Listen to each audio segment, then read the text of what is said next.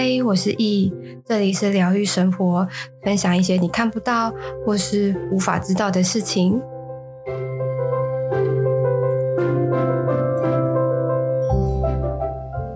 嗨，今天呢，我们要来聊聊，就是关于我如我会宠物沟通这件事情之后，跟我自己家里的宠物发生的一些有趣的事情，或者是去别人家。他们家跟他们家宠物发生的有趣的事情，那我就先来分享我跟我家狗狗的好了，因为我家狗狗它是我领养来的，然后那时候其实在在签名之前啊，就是要我已经打算要去领养了，但那。只是还没有一个契机，但是我我很喜欢米克斯，主要是因为米克斯会比较健康，就是它毕竟不是近亲啊，或者是血缘关系类似的，所以他们的一些身体生理的机能啊，其实会比纯种血缘的还要来得更健壮一点点。这个很好，听说是有一些医学报告佐证的，所以我不知道。反正我就是觉得，如果我要养狗的话，我一定要养一只米克斯。那那个时候，我我其实只是去那种领养园去帮忙而已，因为我朋友是那边的义工，然后我就想说，反正我也没事，我就去那边帮忙看大家要领养的流程啊，顺便看一些狗狗啊什么的。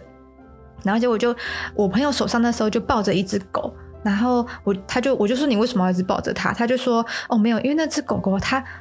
没有办法待在那个被框起来的那个那个领养的那个圈圈的里面，它会一直要跳出来。那它因为它是比较大一点的吉娃娃，那它就会很容易可能会被踩到啊什么的。因为那时候领养的人看狗的人蛮多的，而且他们又这个活动又办在那种呃卖狗饲料的那种那种。地方的里面，所以旁边又有很多狗饲料啊，很多狗篮子啊，什么什么，就就空间上就会比较拥挤。我就说好，那不然我来抱好了。结果一抱它，我觉得哎，好可爱哦，而且它看起来也就是好像是那种蝴蝶犬跟米克跟吉娃娃，或者是那种小型犬长毛的那种混种。就是 mix 这样子，我就想说，哎、那我好像可以领养它，然后我就直接跟那个爱心妈妈说，哎、那我我想要领养这一只。结果签完名，我就随口问，哎、那所以它是什么跟什么的混种啊？他说，哦，没有，它就是长毛吉娃娃的纯种。我说，可是它它它它看起来不像，哎，他说，嗯，对，它就是体型比较大的，它长得有点像呃蝴蝶犬或者是呃。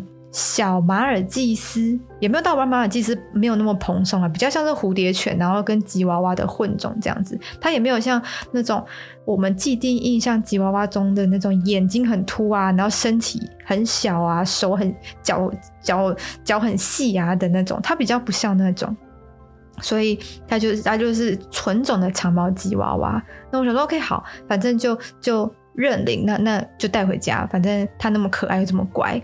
然后，因为我后来听爱心，我跟爱心妈妈聊，她就说她是从繁殖场救出来的，所以她的嘴巴、鼻子那个地方啦，它有一个一一圈是长不出毛的。它那个长不出毛的原因，就是因为它小时候被关在笼子，然后那个饲饲养场的救出来的那繁殖场的人，他从他一生出来就嘴巴给他圈那个铁丝，所以其实他们去营救他的时候。那那个铁丝其实是，他是说被陷在那个整个骨肉里面，然后再长长大这样子。然后听我就觉得哦，也也太可怜。所以我家小吉娃娃它的嘴巴那边是有一圈是没有毛，但就是小小的。但因为我也已经养它了六七年了，所以它其实其他地方长出来的毛比较长的时候，其实就会盖过那个疤。可是如果你要认真看的话，它的鼻子、鼻头那个地方。靠近嘴巴那边其实是没有毛，是是秃秃的，但这不影响它的可爱度就对了。然后后来我也是为了想要更了解它，才有去上宠物沟通的课，然后学习怎么宠物沟通这样子。那直到我这个技能越来越成熟之后，就有好几次，因为它的个性其实是蛮逆来顺受的，我就觉得哦，好适合我哟，而且它也不太会叫。然后也很乖，就然后，但他比较胆小，或者是呃看到什么东西他就会吓到啊，比较比较容易受到惶恐惊惊吓这样子。然后有时候他他他躺在我的旁边，我就问他说：“啊，你可不可以不要这么受到惊吓，或者是你受到惊吓的原因到底是什么？然后他就是用，因为他已经结扎了。通常领养的动物，呃，领养的狗狗啊、猫猫，它一定是结扎过后才会让你领养。所以那个时候，我就我问他，我就第一次听到那个他的声音，他的声音就是比较细细柔柔，很像小奶狗的声音这样子。但是他就这这样的一个声音的状态，说：“哎，好像真的是。”感觉就是他会发出来的声音的这种感觉，然后我就问他，我说：“那你可不要这样子吓到啊？然后这么惶恐，你你的这个原因是什么？”这样我就问他，然后他就给我一个画面，是他在呃繁殖场那边的一个算影片，就是一个一一段过程，但是是从他的视角。那个时候他周围还有其他的小狗狗，然后。就会有一个很胖，然后黑黑的男男生这样，然后用那种扫把啊，还是什么木棍，反正就是比较长条，然后硬硬的东西。就是只要有狗狗在那边叫啊，他就会拿那种长的那种，不管是雨伞还是什么的，反正就是长形的东西去打那个狗笼，然后对那个狗笼大吼。然后，而且有时候他只是在睡觉，他也会被那个那个打笼子的那个声音给吓到，但其实是。他们那一笼的其他狗狗在叫，但它也是很就是被那个音声音给受到惊吓，而且他们的狗笼很小，那他打的那个声音就会非常大，它就会很容易长久下来的压力，它就会很容易一点小声音、一点小动静，它就会整个狗这样这样抖一抖了一大下这样子。那其实我能够感受到那个压力其实是蛮难受的，然后。也蛮紧张，就随时都要在戒备这样子。有时候甚至睡到一半就会被吓到，或者是呃，你可能在吃东西啊，或者是在放松的时候，你就是都时不时就要戒备这样的的状况。然后加上吉娃娃这这个狗的品种本身对于外在环境本身就是相对其他狗来说是偏紧绷的，所以加上它的环境的加持，也不能说加持啊，总之就是它的。狗狗的个个性，再加上环境，导致它对于外在的世界其实是比一般狗狗还要来得更紧绷，然后更紧张或更焦虑，就是随时处于警警戒的一个状态。然后这个是是我我问他，他他给我的感受是这样子，然后我自己经过一些消化而得出来的结论。然后所以呃，我就说那那。像我这样平常带你遛遛狗遛出去啊什么的，那你你会紧张吗？他就说，他就说，呃，还是会紧张，但是那个那个会的感觉，并不是说一直都很紧张。他他只应该说同一个地方，他要带他出带他去那个地方，至少要十次到二十次，他才会觉得安心。然后他只习惯他习惯的那个遛狗的路。路途就是永远都是 always 那一那那一个遛狗的的路线就对了。我有时候就会问他说：“你要不要换其他的路线？”他就说：“危险。”我就说：“也也不是不行啊，就等于那个那一条路，我闭着眼睛也不会撞到任何东西。他已经他只他只喜欢熟悉的路。那如果说我今天要带他去走别的路，或者是我因为要去别的地方而……换别的路线，中途换别的路线，他就会定在那边，然后跟我拉扯，他就会给我一个感觉，走这边，走这边，这边才是对的。我们之前都走这边的这种感觉，就是他就我我就会那时候我怎么就会来有一个僵持的感觉，我就会跟他说啊，我要去买东西啊啊，那个地方其实很安全啊什么的，就最后就是半硬拉半拖，然后。才把它带过去，但是在路途的时候，它就比较没有办法那么放松。看它的尾巴就知道，就是如果它尾巴是翘起来的话，代表是整个状态是非常放松的。可是如果说今天它是尾巴是垂下来，甚至有点夹紧，然后随时警戒的那种感觉的话，基本上它就是对这个环境的不信任。然后我就不断的跟边边遛它。就跟他讲说，其实这个地方很安全啊，没有什么事情啊，什么什么的。但是因为基于他本性的关系，所以他他他没有办法放松这样子。这个是就是会宠物沟通的一件好事，就是能够知道他的过去，然后也比较容易能够跟他沟通。然后像呃我妈我都会把我会我我都会把它称之为阿嬷，所以可能走在路上或者是骑摩托车在等红灯的时候，我就会随口说阿嬷嘞，阿嬷在哪里？你有没有看到阿嬷？然后他就会突然警戒，然后基于一个好奇，然后这样东看西看，东看西看这样子，他就然后他就他我就会我接受说阿嬷阿嬷阿嬷的的这样的一个资讯，然后后来我就会准备要绿灯之前，我就说啊没有啦，骗你的啦，他就看了我一眼，然后我就会接受到说。又来了，然后他，然后就准备要绿灯，我就骑，然后他他就恢复他他原本坐车该有的姿势，这样子。他就是，我觉得这种小逗趣啊、小沟通啊，是是非常，我觉得是非常有趣的。可能，然后像呃，平常我要上班的时候，可能刚开始，因为像如如果我离职的话，我每天待在家，他就会觉得哦很舒服，然后每天我们都会腻在一起。可是如果到要上班的时候的前的上班之后的两个月，他都会依依不舍，然后就会说，都会讲一句说，你要出去哦，你要出去哦。就每天早上我在穿鞋的时候，他的他就走到旁边，然后就就我就接收到说你要出去哦，然后我就说对，我要我要去买赚钱买你的罐头，去买你的食物，买你的饲料。他就会他就会哦，然后就就走掉，就走到他的床上这样。或者说哇。然后这样的一个过程啊，大概要持续两个月。等到第三个月之后啊，我出去他就他就不会再来送我，他就知道说我要出去帮他买饲料、买罐头，他就不会再来问我这句话了。然后像最近，我就问他说：“哎，为什么你最近都没有跑来门口送我？然后问我那个我是我要去哪边？问我是不是要出去？”他就看了我一下，然后我就接受到说：“啊，你不就是你就是要去买？”罐头啊，赚买罐头的钱啊，然后买饲料的钱，不是吗？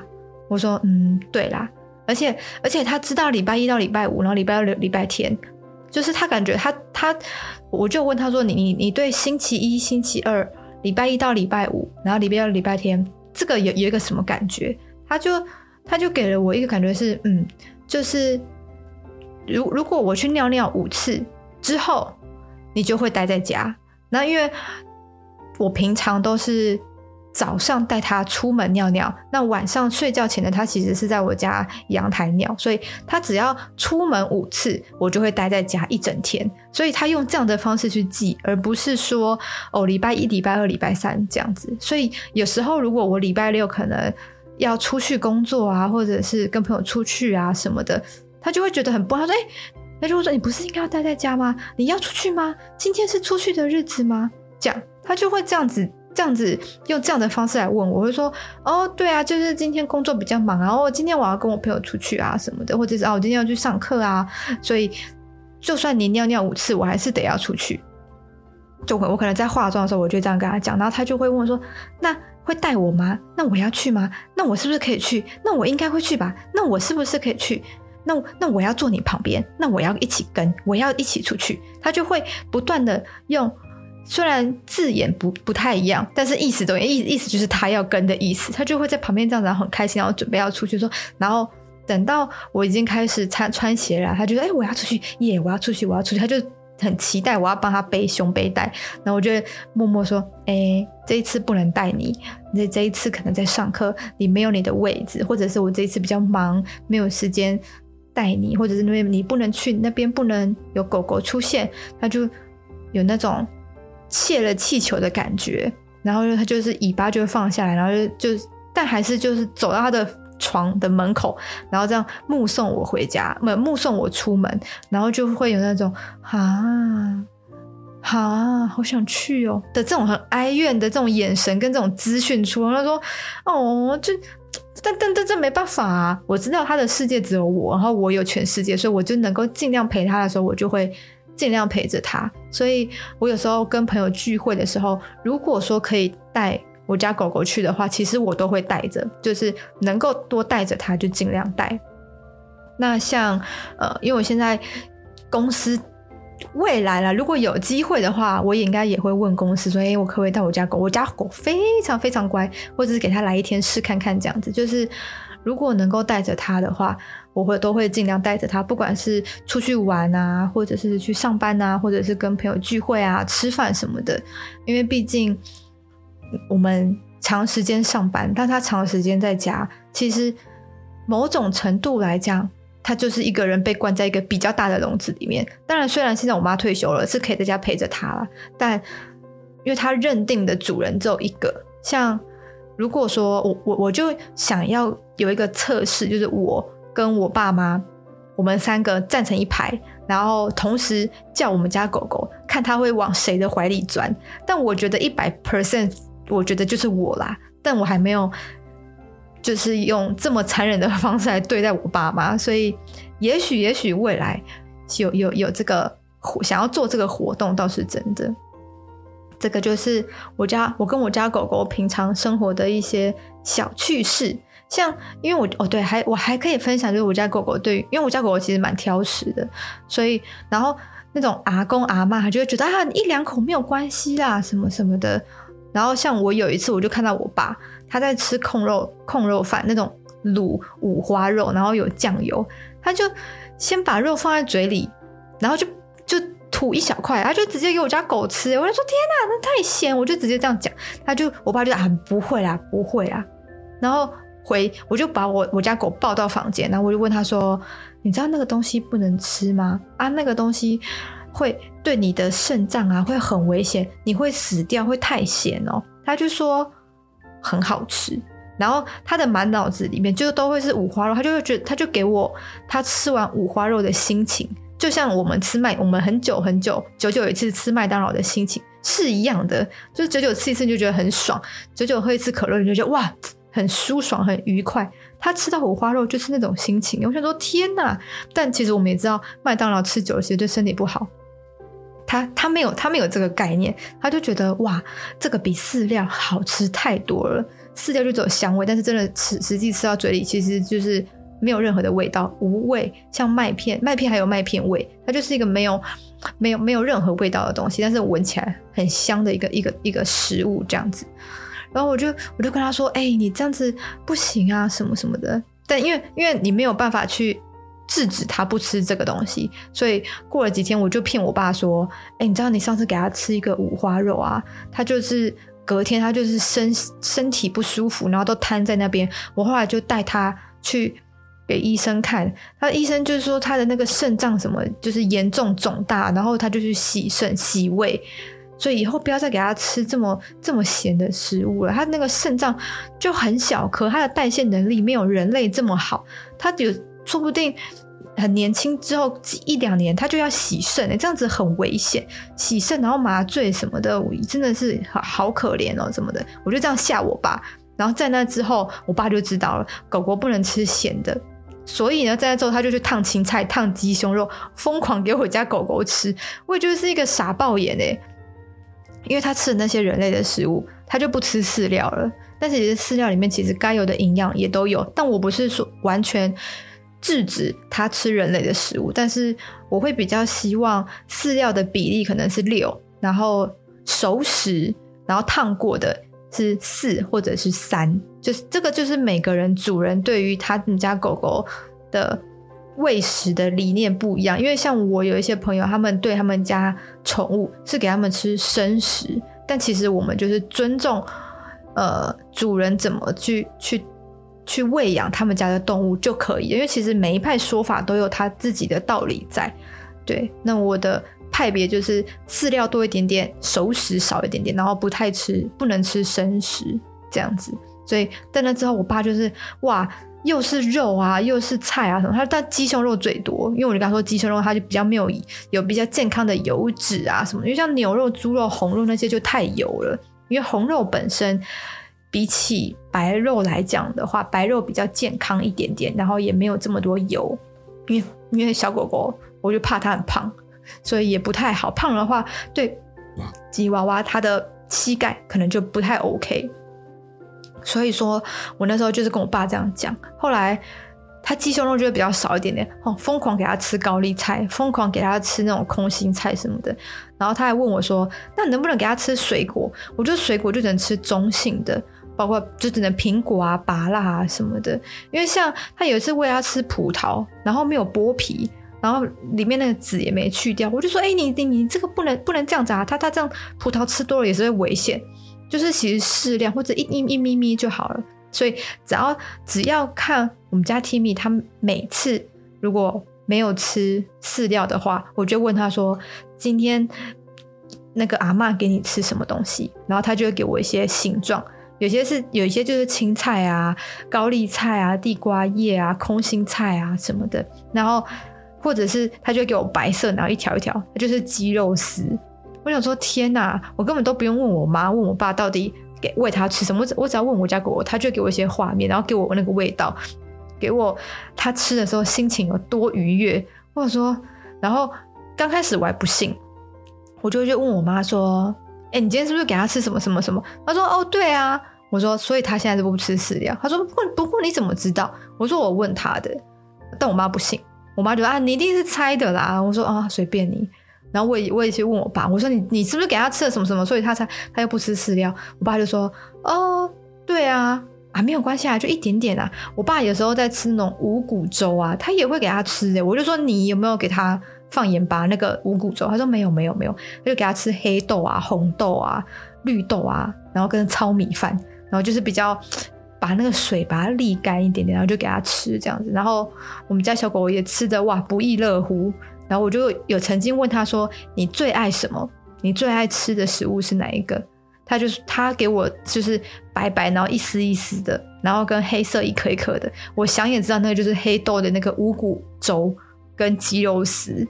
所以就是有时候可能可能还是会就是不想要问我家人之后，我就会直接问他。像而且哦对，有一次我回家的时候，我看他好开心好开心，迎来迎接我，然后他太开心了，我就觉得有鬼。我就边脱鞋，我就边问他说：“你今天是不是做了什么事情？”哇，马上他我我就接收到一个便当，空的便当，然后他很开心，但是他现在觉得哇塞那个那个那个情绪。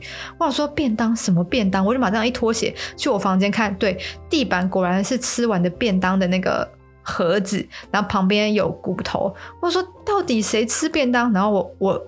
我就马上去我家人的房间，然后就我就问我弟，他说：“哦，对啊，那便当后来不见了。”我说：“没有不见，那便当直接在我房间。”他说：“啊，可是我没吃完。”说：“嗯，对，现在全部都被我家狗狗吃掉了，因为你把那个便当没有把它绑起来，你把它放在地板上，它就叼到我房间，然后在我地板上把你你你，你那吃剩的便当全部嗑掉了。”他说：“可是有鸡腿。”我说：“嗯，对，嗑光光。”我说：“难怪，难怪我一一就是我下班一回家，然后。”看他有够开心，我就直接问他说：“你是不是做了什么不该做的事情？所以啊，想要想要逃避什么，想要遮掩什么？哇，马上就有一个便当的一个味道啊，跟一个他的整个他那个状态，马上我就可以接受。但我说到底是什么便当？就就是会很直接的连结，他就是一个小小孩啊，他但是我也不会去打他，我就是收拾残局，因为其实。你的情绪，狗狗他们很容易就会知道，所以当你情绪一不对，他马他马上就会知道，哎，他到他是不是做了什么不该做的事情？他其实都知道，他们非常非常的聪明。像像那个便当的事件就是这样子，我说哇，真的是，哎，我都不知道该怎么办，但我不能打，因为我觉得这样子不太好。所以我就只能收拾残局，然后跟他说这个就太咸啊什么什么的。不过事后我就有把他多灌了一点水，就是要他喝水，让他把那个盐分看，也不知道这样子可不可以让他冲掉啊。但是就是希望这样子。所以这个是我跟我家狗狗，就是从我学了宠物沟通之后发生的一些小趣事的部分。你也喜欢今天的内容，可以到 Apple Podcast 评分五星，或是留言。有任何问题，也可以在 IG 私讯我，我都会回复你哦。